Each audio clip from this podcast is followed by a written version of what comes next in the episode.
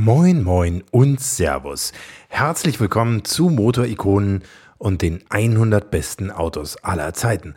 Mein Name ist Hans Neubert und ich freue mich sehr, dass ihr wieder mit dabei seid. Denn heute geht es hier weiter mit dem zweiten Teil meines Gesprächs mit Klaus Kienle über den Mercedes 500k und 540k Spezial Roadster.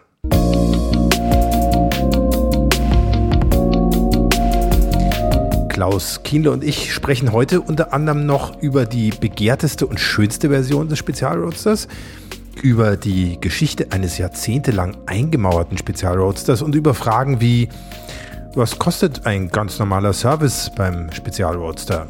Wer um alles in der Welt macht bei Kienle die manchmal einfach dann notwendigen Probefahrten mit so einem Millionenauto auf öffentlichen Straßen? Wie viele Spezialroadster besitzt Klaus Kienle eigentlich selbst? Und wir klären ganz nebenbei auch noch, wie viele Mercedes 600 der gute Kindlekunde König Mohammed VI. von Marokko in seiner Garage stehen hat und wie er sie transportiert, wenn sie mal zum Service müssen. Sehr spannend. So, genug geteasert. Direkt nach dem Intro geht's hier weiter mit Klaus Kienle. Bis gleich.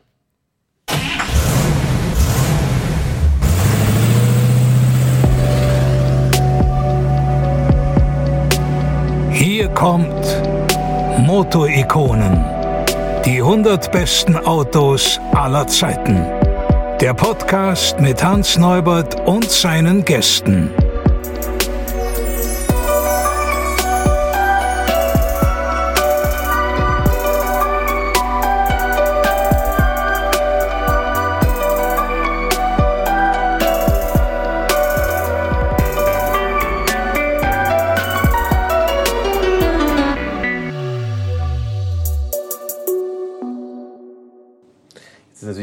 Wesentliche Merkmal, gerade beim Spezialroadster, diese wirklich sensationelle, geschwungene Karosserie. Wie wurde die gebaut? Da muss man vielleicht auch mal dazu sagen, es war gar nicht immer so, dass ich, ich konnte mir bei Mercedes ja auch das Fahrgestell an sich kaufen ne? und ja. musste gar nicht die, die Karosserie von Mercedes beziehen. Es gab dann auch noch Karossiers, die einem die gebaut ja. hätten. Und steht auch dran, mit Sindelfinger-Karosserie. Mhm. Also die sind natürlich schon am meisten gefragt, weil das ist original. Und dann gab es noch, sagen wir, eins drüber, das war Erdmann und Rossi in mhm. Berlin. Und dann gab es noch äh, verschiedene in Österreich gab es Karossiers und in der Schweiz oder auch in Frankreich. Aber die Karosserien der Spezialroadster, ähm, da würde ich sagen, sagen wir, das ist sagen wir, das Highlight der Fahrzeuge. Da gab es einmal den 500er Sägeschwung mit zurückversetztem Kühler. Sieht optisch am besten aus, wo die Vorderräder über den Kühler rausgehen, das heißt zurückversetzter Kühler. Und das waren die tollsten Karosserien. Und damals hat man ja die Karosserien auch so gebaut für den Concours d'Elegance, also nicht nach CW-Wert oder dass man gesagt hat, ah, das stört oder das stört, sondern Concours d'Elegance mussten die Autos gewinnen. Und der Spezialrozer, der 45er Spezialrozer, dann war natürlich schon dann das Beste vom Besten, ja hat natürlich auch sehr viele äh, Concours d'Elegance gewonnen. Damals mhm. haben die Leute ein Auto gekauft das, und haben es dann, da gab es damals schon in Paris oder auch in Genf oder in Frankreich, in Nizza, gab es Concours d'Elegance und sind dorthin gefahren, das kann man auch nachlesen, und haben dann die ersten Preis gewonnen. Und heute ist ja so, Pebble Beach, die Nummer eins. Mhm. Da haben die meisten Fahrzeuge, gut, die amerikanischen gewinnen auch, aber wenn Mercedes, dann war das schon ein Spezialroadster. 540k Spezialroadster ist das formschönste Auto, haben wir jetzt für einen Kunde gemacht. Da gewinnen sie immer einen Preis. Ist das Beste vom Besten, optisch und auch technisch. Weiß man denn, wie viele Exemplare vom Spezialroadster gebaut wurden? Das war ja damals schon mit Abstand auch der teuerste Mercedes. Darüber hinaus gab es eigentlich nichts mehr. Nee, also, also zumindest vom, W100, vom W29 ja. war es, glaube ich, die teuerste Version. Halt, halt, halt. Da muss ich jetzt noch mal kurz dazwischen gehen, um das kurz klarzustellen. Der Spezialroadster war zwar der teuerste Mercedes der Baureihe W29 mit den 500er und 540k Motoren. Er kostete während seiner gesamten Bauzeit 28.000 Reichsmark. Aber Mercedes hatte natürlich auch damals schon was oben drüber im Angebot.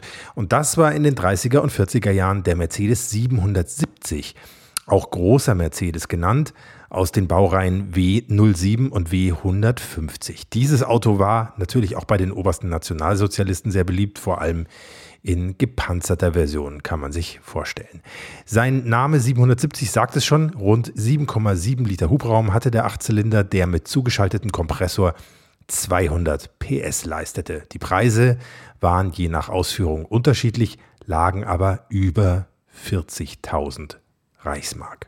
Wie viele Autos wurden also, gebaut? Also man sagt, 25 sind gebaut worden mit 500. Ist ja keine Zahl, ja. Aber man weiß auch, da gibt es auch Bücher von dem Herrn Melin, der hat alle aufgeschrieben, der hat auch alle ähm, Zahlen von jedem Fahrzeug hat er recherchiert im Museum. Damals konnte man das noch machen. Auch wir haben damals alle Unterlagen vom Museum bekommen. Ging dann aber, nachdem Mercedes auch das Klassikcenter aufgebaut hat in den 90er Jahren, da wurde es schon schwieriger, da muss man gute Beziehungen haben. Aber heute als Fremder oder auch wenn Sie eine Werkstatt aufmachen, kriegen Sie ja nichts mehr. Das ist im Prinzip heute mit dem Datenschutz, die geben keine Datenkarten raus, ja. Mitnahmen sowieso damals. Da haben wir, also wir haben zum Beispiel von dem 300 fast alle Unterlagen, was es gab. Bei den ganzen 3000 Autos haben wir fast alle Unterlagen, ja. Und von den Spezialroadster, 25 Stück gebaut, gibt es fast alle noch. Dann hat man natürlich in Also die Autos existieren tatsächlich noch? Die existieren fast alle noch, ja, ja. Also wir haben selber hier drei oder vier Spezialroster aufgebaut. Fahrzeuge auch, ähm, wo im Originalzustand, da gibt es ja die tollsten Geschichten. Da haben wir einen Spezialroster aufgebaut aus Amerika, der war bei New York, war der eingemauert, fällt mir die Dame nicht ein, von einer Frau, die das Auto mitgenommen hat. Die hat während des Kriegs und vor dem Krieg hat die in Frankreich gelebt, dann ist sie nach Amerika, da hat sie bei New York gelebt und da war das, der Spezialroadster war dann eingemauert. Da haben sie das Haus umgebaut und aus welchem Grund da der eingemauert ist. Und in den 90er Jahren, da haben sie das Auto gefunden, also die Villa umgebaut haben. Und da kam das Auto, da haben wir auch noch Unterlagen im Originalzustand. Da war noch die Zigarette noch im Aschenbecher drin, da waren noch die ganzen Unterlagen der 30er, 40er Jahre drin. Den haben wir dann restauriert und haben da auch einige Preise gewonnen, weil das Auto von der Geschichte her auch sehr interessant war. Es hat eine Frau gekauft, eine Deutsche, die dann aber nach dem Krieg dann nach Monaco gegangen ist, hat da das Auto gefahren, dann ging sie von Monaco nach New York. Da hat sie auch das Auto noch bis 50er Jahre, 51, 52 weiß man, da gibt es auch Zeitschriften, die drinnen lagen. Und dann war es eingemauert und kam dann 1994, 95 hat man das Auto wieder gefunden. So gibt es viele Geschichten auch mit ja. Ja, ja. Die Autos rangieren ja heute im Preis, wenn sie überhaupt mal versteigert werden. Ich glaube, demnächst, unser Gespräch findet jetzt im Juli statt. Da finden, glaube ich, zwei oder drei Auktionen statt, wo so ein Auto mhm. versteigert wird meistens so irgendwo um die 10 Millionen, knapp drunter. Wie geht man mit so einem Schatz um, wenn man den hier bei sich in der Werkstatt hat? Ich stelle mir das extrem, ja, fast schon belastend vor, wenn man so einen Wert hier äh, parken hat und ständig Angst haben muss, dass man nichts zerkratzt, dass einem kein Schraubenschlüssel drauf fällt, ja, dass aber das irgendwo mal was zu brennen anfängt oder sowas. Ja gut, Brand, das wäre schon das Schlimmste. Das ja. ist natürlich schon der Super-GAU. Ja. Aber wir gehen da eigentlich, sagen wir so, ganz normal um und da passiert am wenigsten. Immer wenn man dann, pass auf und da pass auf und still das weg, fällt was drauf. Mhm. Also da haben wir jetzt kein Problem und die Abteilung, die die Vorkriegsauto macht, ja, das ist ein junges Mädchen, war auch ähm, Lehrlingsbeste von Baden-Württemberg. Das soll man ja nicht glauben. Das Mädchen, das hat jetzt fünf Jahre ausgelernt und die macht die Vorkriegsauto aber so perfekt, also nicht eine, wenn man sagt, das muss doch 60 oder 70, sondern so perfekt, dass wir überall Preise gewonnen haben und sie hat auch Preise gewonnen und haben da Spezialroadster nach Malaysia geliefert. Der Kunde hat gesagt, so was Tolles kann man eigentlich im Prinzip sagen wir, bei uns schon machen, aber wenn man sagt, jetzt hat ein 20-jähriges Mädchen zusammengebaut, Das glaubt dann keiner, ja. Mhm. Aber so wie Sie sagen, die Autos haben schon einen Wert von, sagen wir, von 2 Millionen, 5 Millionen. Wir haben ein Auto da, einen Spezialroadster, der ist aber abgedeckt, der ist, darf nicht gezeigt werden. Der hat 11 Millionen gekostet. Mhm. Das war ein ganz besonderes Auto, ist gepanzert, offen gepanzert, ja, okay. ja. aber ähm, fällt unter Artenschutz, kann man beinahe sagen. Ja, ja. ja, Aber die haben schon was wert, die richtigen liegen so bei 7 bis 8 Millionen. Mhm. Ein Original. Mhm. Wichtig ist, dass die Fahrgestellnummer stimmt, dass die Motornummer stimmt. Also wenn das jetzt, es gibt ja viel Umgebaute, wenn die Nummern alle stimmen vom Getriebe her und die haben ja auch die Nummern im Holz drin, die haben die Nummern im Rahmen drin, wenn das alles stimmt, dann sind es 7 bis 8 Millionen. Ja. Was sind das für Menschen? Ich meine, damals Menschen, die sich das bestellt haben, kann man sich eh schon vorstellen, waren wahrscheinlich die reichsten Industriellen, die es so gab. Ja. Was sind das heute für Menschen, die so ein Auto fahren oder zu Ihnen bringen zur Inspektion? Das sind die gleichen Leute noch. Die gleichen Leute. Im Prinzip. Die Geld haben, die von der Geschichte her, ähm, wo, wo, jetzt sagen wir der Großvater oder der Vater oder sonst schon mal die Beziehung hatte nach dem Vorkriegsauto. Dann gibt es auch Sammler, die sagen wir, Duisenberg haben, Maybach und sonst wo, die sich dann den 45er leisten. Aber es gibt schon Leute, die, ähm, wo wir haben als Kunden, die gerade die Vorkriegsautos genauso lieben wie jetzt sagen wir so ein 300 L. Und die fahren auch. Es gibt ja in Deutschland, der heißt Kompressor Club, ist gegründet von Mercedes. Das sind 80 Leute weltweit, also die kommen aus allen Herren Ländern, die treffen sich einmal im Jahr. Und da sieht man auch schon von den Älteren, die Söhne. Also das ähm, Gefühl her oder das Fahren mit dem Vorkriegauto, wenn Sie heute auf der Straße fahren und beim Kompressorclub, da fahren dann immer 30 Leute mit, ist natürlich schon ein einmaliges Gefühl. Ja. Mhm. Also wenn Sie vorne so ein Achtzylinder Fahrzeug haben oder die anderen haben dann SSK oder SS, ist schon ein erhabenes Gefühl, mit so einem Auto zu fahren dann. Aber es gibt schon noch Leute, Sammler und auch die, wo täglich fährt keiner. Aber bei Veranstaltungen werden die Fahrzeuge dann schon gefahren. gefahren heißt natürlich auch Verschleiß. Ne? Gibt es denn besonders heikle Stellen bei den Fahrzeugen, also gerade beim 540er, 500er ähm, oder Teile, die schneller verschleißen? Was sind die heikelsten Teile, wo Sie sagen, da muss man immer drauf gucken? Nein, die Autos, die halten ja, kann man ruhig sagen, 200, 300.000 Kilometer kann man mhm. mit denen fahren. Mhm.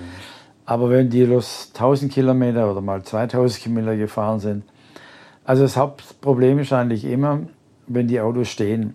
Die gehen nicht kaputt vom Fahren, sondern vom Stehen.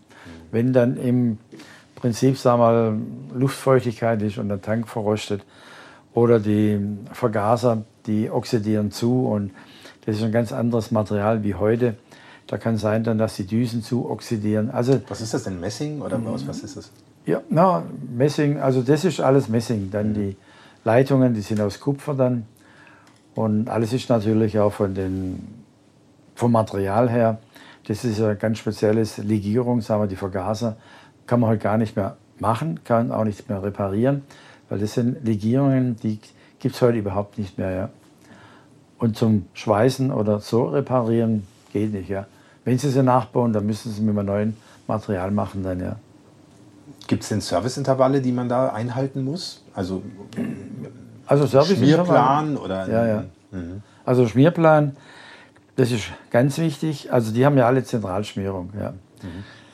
Aber das weiß halt die, wo jetzt so ein Auto haben, schon. Aber wenn sie die nicht betätigen, dann sind die sofort festgerostet. Das heißt, man muss irgendwo regelmäßig... Alle 100 Kilometer muss man pumpen.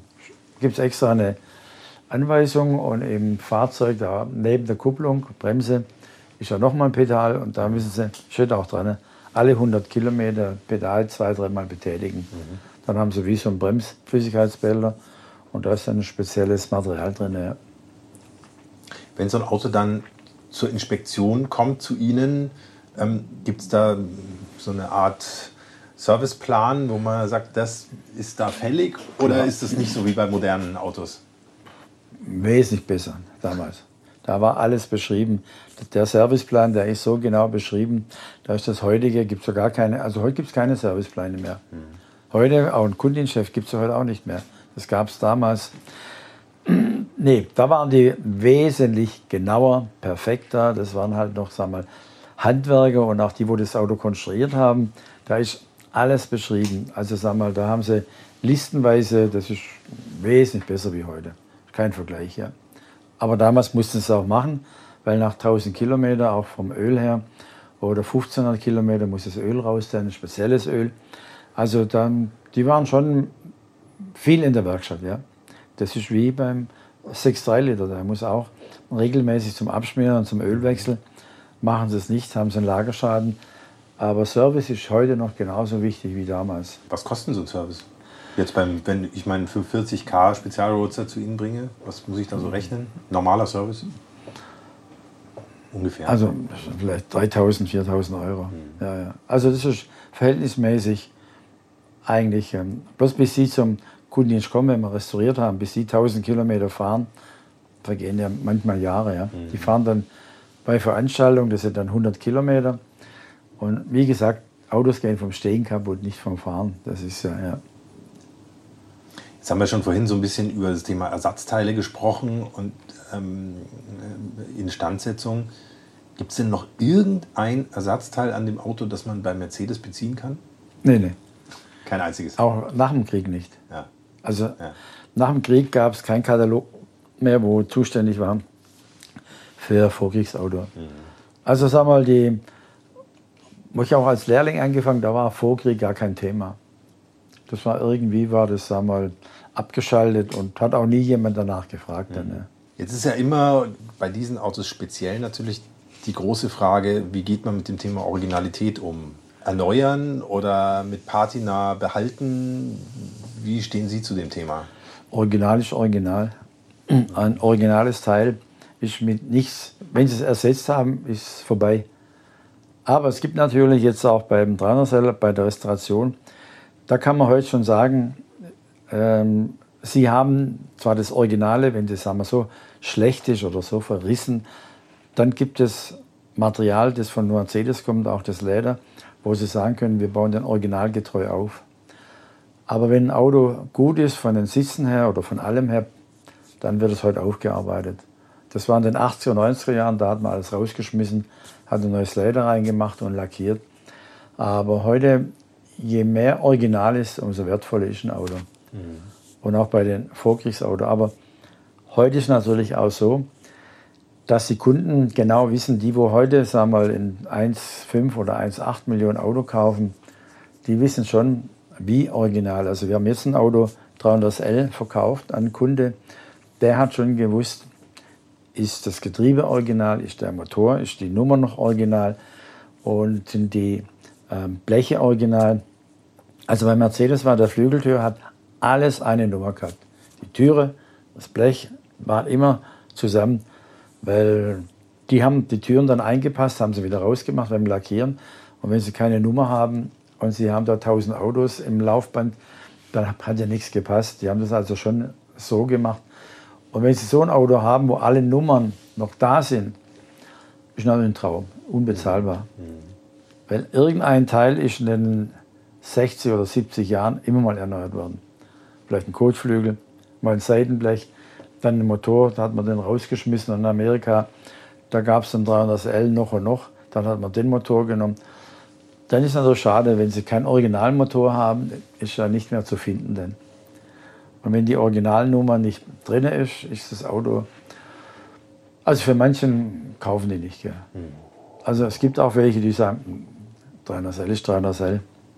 Aber das ist vorbei. Heute wollen sie alle, wo man genau beweisen kann, dass die Nummer noch original ist. Das ist wie bei den Vorkriegsfahrzeugen. Da hat man ja bei hunderten Limousinen hat man da geköpft und hat einen Spezialrutzer draus gemacht. Ja.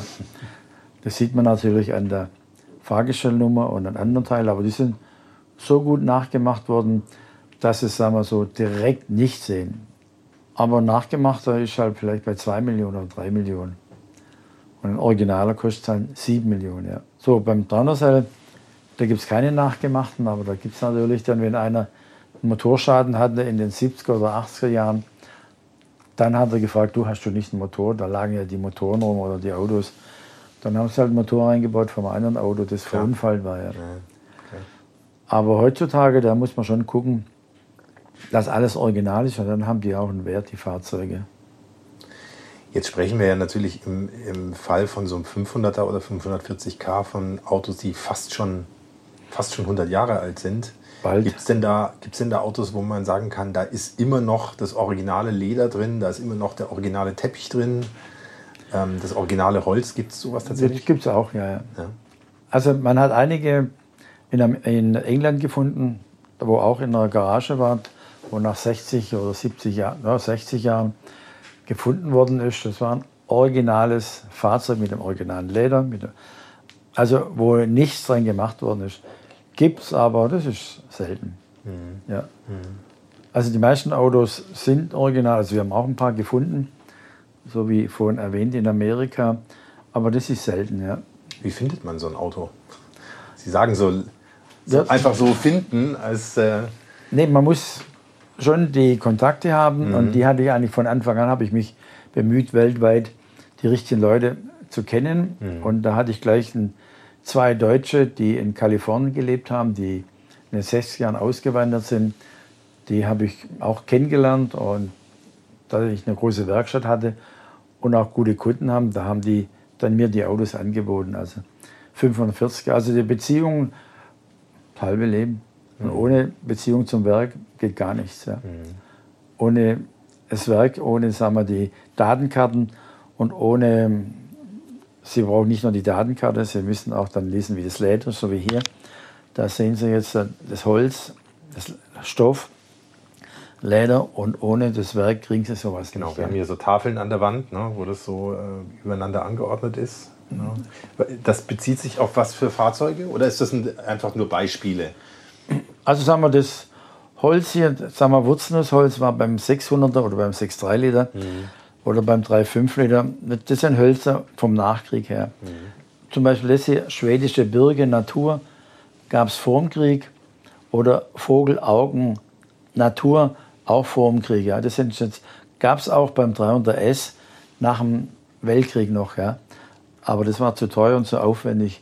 Hauptsächlich ähm, Wurzelnussholz in verschiedenen Farben und dann eben das Leder, das haben wir alles original noch. Aber man braucht natürlich auch dann die Datenkarten oder die Kataloge, wo das Leder drin ist. Also wir haben fünf Riesenkataloge, wo die Ausstattung bei einem 600er, wenn ein 600er gebaut wurde, da wurde festgelegt Holz, Wurzelnussholz, Einstieg oder Keder, das. Also bis zum letzten Detail wurde da aufgeschrieben, wie bei einem Vorkriegsauto. Mhm.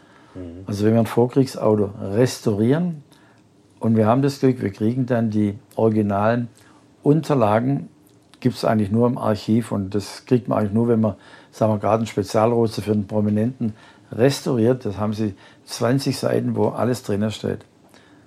Also vom Holz her, vom Leder her, vom Teppichboden, von den Gummis steht alles drin.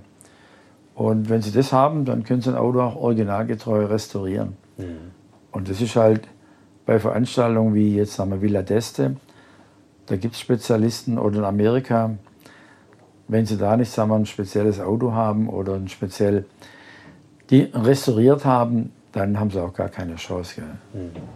Also wir haben für einen Kunden waren wir zweimal in ähm, Pebble Beach, haben zweimal gewonnen mit einem Mercedes.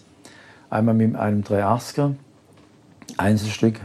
Das war nur einmal gebaut als Prototyp. Da haben sie probiert mit Hardtop, mit Verdeck und offen.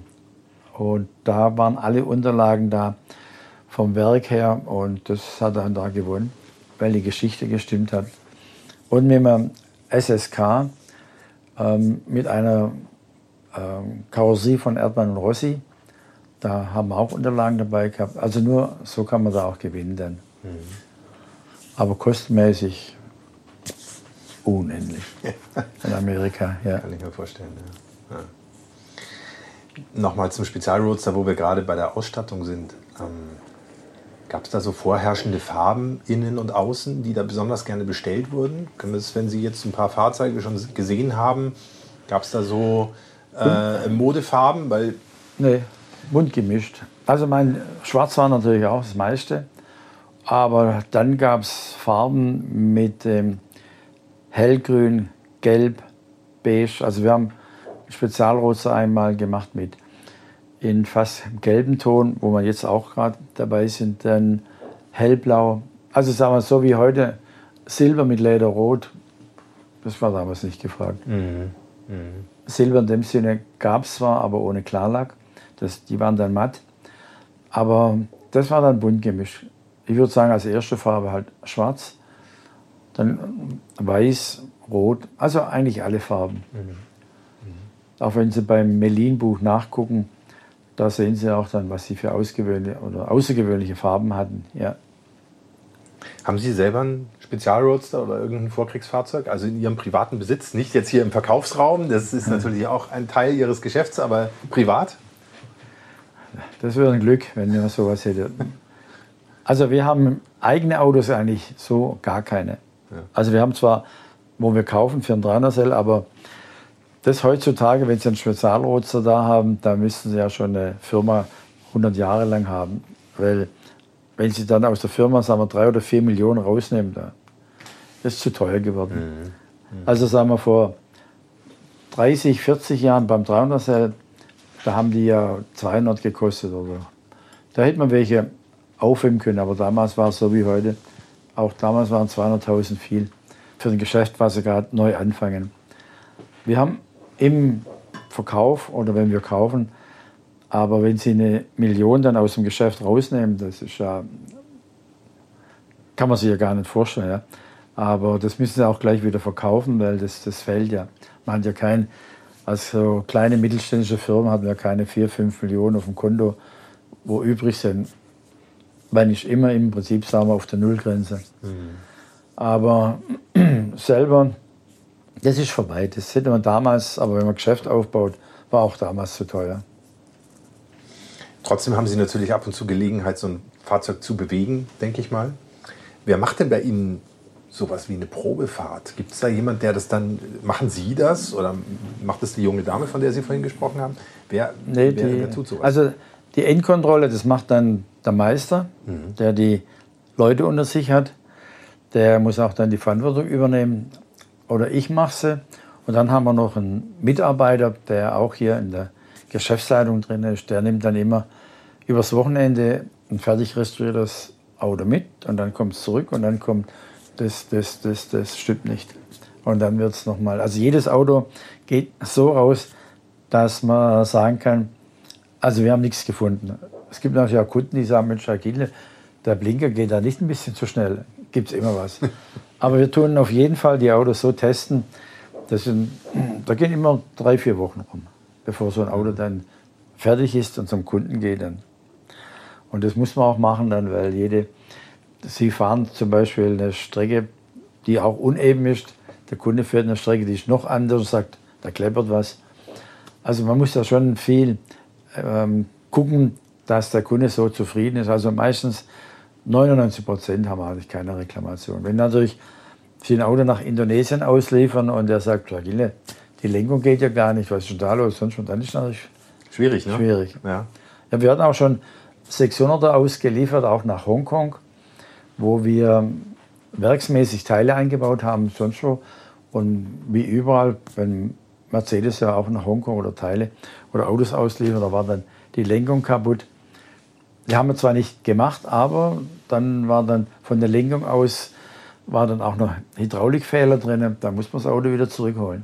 Mhm. Das ist natürlich schon klar. Wenn auf der Probefahrt wir nichts feststellen und der Kunde dann nach ein paar Kilometern sagt, irgendwas stimmt nicht. Aber mit Mercedes kann man da schon, die zahlen zwar nicht die Fahrt, aber die sagen dann schon, also ihr kriegt auf jeden Fall mal eine Lenkung und einen Teil auf Kulanz. Mhm. Nicht Garantie, sondern Kulanz heißt, je nachdem, wie der ähm, oberste Chef ist, sagt, also komm, ihr kriegt noch 40 Prozent. Aber wir liefern ja nach Argentinien, wir liefern nach Mexiko jetzt wieder, dann Dominikanische Republikenflügel, also in alle Herren Länder. Da können Sie sich nicht erlauben, dass jedes zweite Auto zurückgeholt werden muss. Gell. Haben Sie sowas wie fliegende Mechaniker oder muss dann, wenn klar. was passiert, tatsächlich das Auto zurück? Ja klar. Fliegende Mechaniker bin ich mit meinem Mitarbeiter. Also wir machen zum Sie Beispiel. Ja, ja. Also zum Beispiel die Kunden, die jetzt die Autos bekommen, 600er, hauptsächlich 600er oder Vorkrieg oder 300er und die fahren viel. Da haben wir einen Kunde in Johor, da fliegen wir hin und machen den Kundendienst dann unten. Da sind wir eine Woche weg, schicken dann das ganze Material runter und dann machen wir die Kundendienste. Jetzt müssen wir nach Kuala Lumpur. Das war der König von Malaysia. Der hat zwei 600er. Der hat jetzt auch die Autos in zwei, drei Jahre und da muss man jetzt den Kundendienst machen. Jetzt haben wir einen Kunde aus Australien, der muss auch einen Kundendienst gemacht haben. Das ist schon ein Novum. Also der hat sein Auto und seine 600 aufbauen lassen für Millionenwert, lebt aber in Amerika. Und der hat auch gesagt, das Auto muss zum Kundendienst. Ich habe 2500 Meilen. Dann haben wir gesagt, ja, wir kommen. Er sagt, bauen Sie nicht, das Auto schon unterwegs mit dem Flugzeug. Und das muss jetzt in den nächsten Tagen ankommen. Mit dem Flugzeug? Im Flugzeug, ja. Mhm. Nee, jetzt haben wir eins 600er nach Kambodscha mit dem Flugzeug. Das ging letzte Woche weg. Da hat der Kunde angerufen, alles in Ordnung, alles gut. Irgendwas hat er noch nachgefragt, aber das machen viele. Mhm. Kostet 18.000 oder 20.000 Euro. Gut, also wenn das Auto selbst eine Million kostet oder fünf, dann ist es eigentlich auch schon egal. Ne? Ist auch sicher, sagen wir so, die ja. herkommen tun sie immer mit einem Container, klar. Mhm. Da sind sie vergammelt, verrostet und mh, sitzen ganz unten. Also, ähm, aber meistens, wenn sie dann zurückgehen, auch der König von Marokko, der schickt dann nach Stuttgart sogar seine Militärflugzeuge. Da kann man die Autos reinfahren, da fahren wir die Autos dann rein. 300 L und Flügeltür und 600er. Der holt sie dann privat ab. Praktisch, ne? Wenn ja, so eine Klappe hat. Der hat, ja, der hat seine Militärflugzeuge und der lässt dann niemand an sein Auto. Der sechs, also der König von Marokko hat 26 600er. 26 Stück? 26, ja. Jede Ausführung. Und alle gewartet und alle gut. Da waren wir schon ein paar Mal und haben da die Autos repariert, Kundendienst gemacht. Hat auch 311 von uns und Flügeltür. Die haben wir dann alle für ihn gerichtet. Mhm. Ja. Mhm. Kümmert er sich dann persönlich darum? Nimmt er so ein Auto selber entgegen? Oder ja, klar. Dann, ja?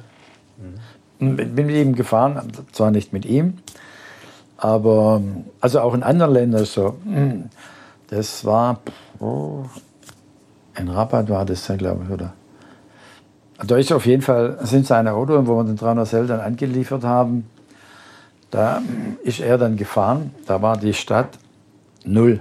Da durfte kein Auto fahren. Alles gesperrt? Alles gesperrt. Kennen Sie ja wahrscheinlich. Mhm. Der ist dann gefahren, aber ziemlich gut. Und die Polizei neben ihm, vor ihm und hinter ihm, ja, und wir hinterher dann. Und klar, die wissen dann schon, wenn die Straße gesperrt sind, die Polizisten, wenn die fahren von raus, Fuß, weg, weg. Ja. Aber Marokko ist ein Ausnahmestaat, also da sagen die Leute, also die sind da nicht so dagegen, sondern die freuen sich auch, wenn er kommt und patschen und tun die Fahne raus. Also schon, schon ein Erlebnis, ja. Der fährt schon mit den Autos, ja. Mhm. Mhm. Hat auch, weiß nicht wie viel, tausend Autos hat er mindestens so, ja. Maharaja aus Indonesien hatten Sie auch noch erwähnt, ne? Mhm. der einen Spezialroadster, glaube ich, auch hat. Ne? Ja, also in Indonesien, da haben wir viel Kunden, aber hauptsächlich in Malaysia und Johor mhm. und Brunei, die haben alle Autos von uns. Und mhm. Auch in Johor, das ist ein kleiner Staat, der ist vielleicht so groß ja, wie Baden-Württemberg oder sonst wo, lebt natürlich viel, weil es liegt direkt bei Singapur mit Zöllen, weil alles, was nach Malaysia reingeht, kriegt er Zoll, weil Singapur man muss dann immer über sein Land fahren, wenn man nach Malaysia will. Klar. Und da hat der Großvater, also schon eine tolle Geschichte, der Großvater hatte 1934 die ersten Autos gekauft bei Mercedes, also mit Bild, wo wir für ihn restaurieren. Und der hat 800 Autos in seinen Hallen.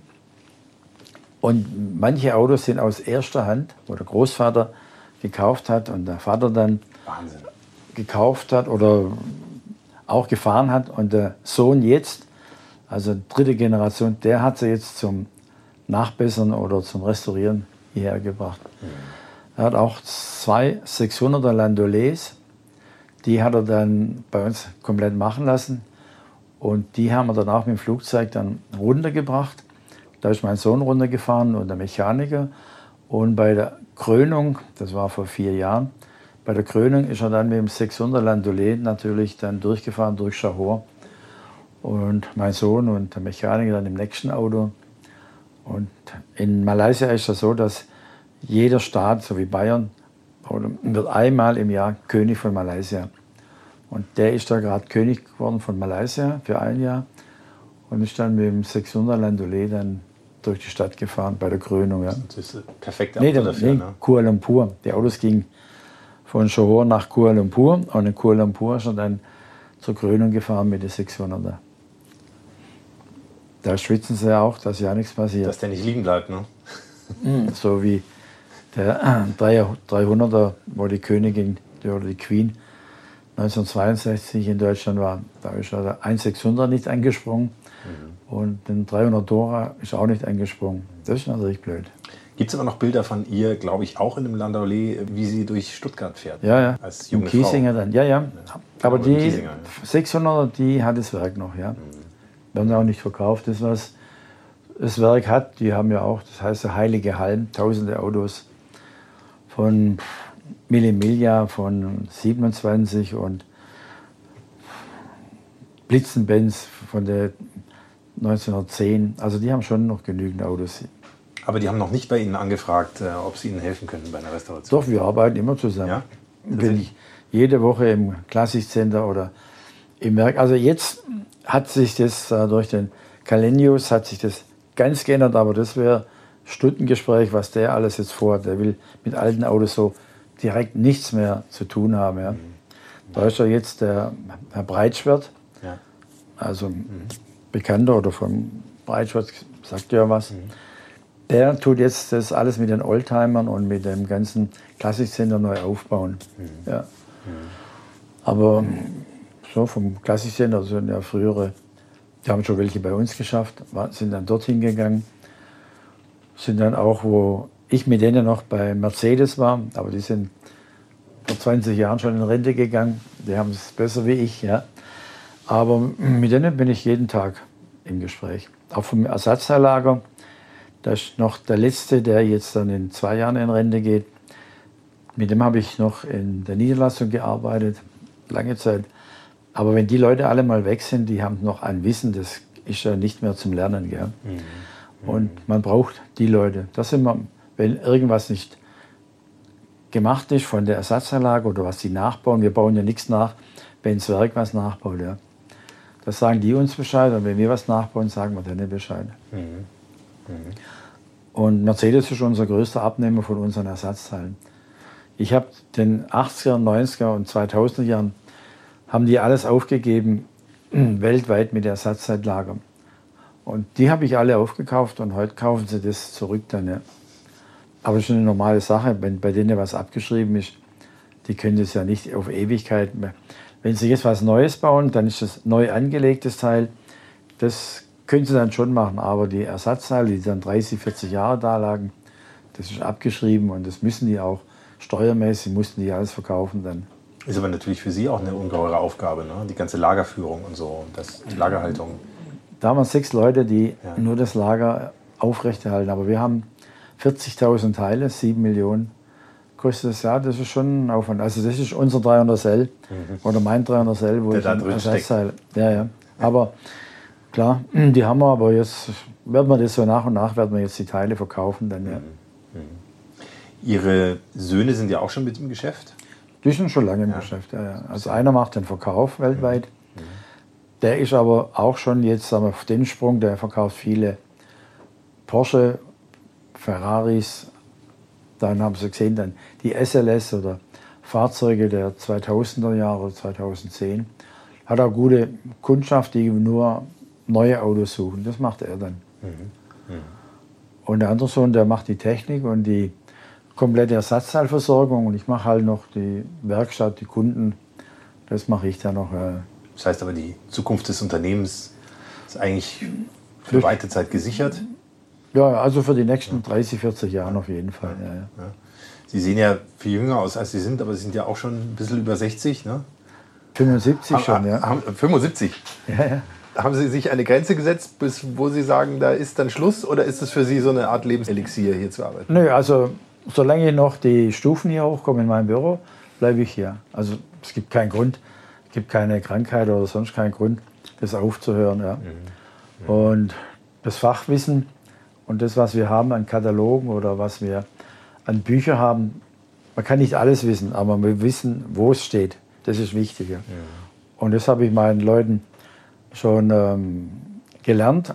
Und die sind bald auch so, wo ich sagen kann, die brauchen mich eigentlich nur noch, dass ich das Geschäft herhole und dass ich die Kunden betreue.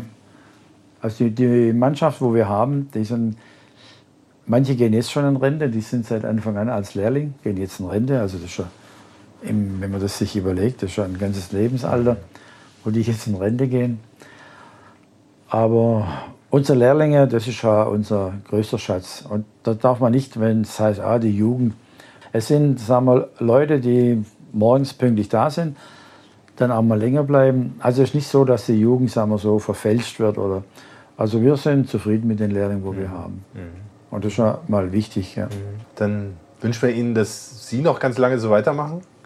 Dass ja, das Kienle noch ganz lange gut geht. Ja. ja. Und ich sage herzlichen Dank an Klaus Kienle für Ihre Zeit und für das spannende Gespräch. Vielen, vielen Dank. Gern geschehen. Hat mich gefreut, dass Sie gekommen sind. Und wenn man sowas weitergeben kann, das freut mich immer, wenn die Leute zuhorchen und denken, Mensch, was es alles gibt und was ein Vorkriegsauto gibt und was für Geschichten dahinter stehen. Nur hat mich gefreut, dass Sie da waren. Sehr Besten gerne. Dank. Das war's für heute mit Motorikonen und den 100 besten Autos aller Zeiten.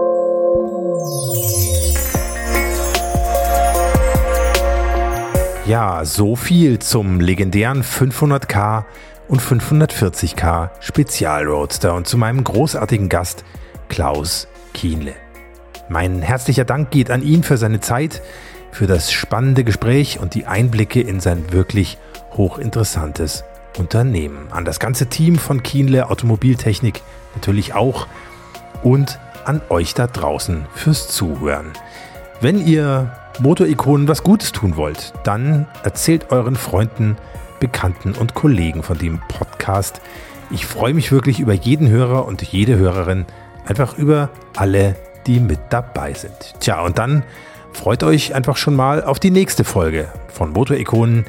Die wird nämlich auch wieder etwas ganz Besonderes. Bis dahin, alles Gute, fahrt nicht zu schnell. Euer Hans Neubert.